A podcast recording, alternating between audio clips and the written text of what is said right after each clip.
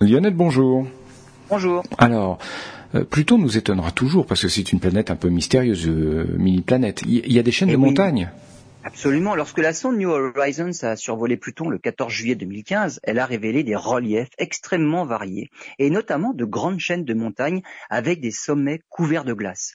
Mais contrairement aux reliefs terrestres, avec une température qui décroît avec l'altitude, sur Pluton, le rayonnement solaire, même à plus de 4 milliards de kilomètres, fait monter les températures avec l'altitude. Alors d'où provient cette glace? Ce n'est pas de la glace d'eau comme sur Terre, mais de la glace de méthane.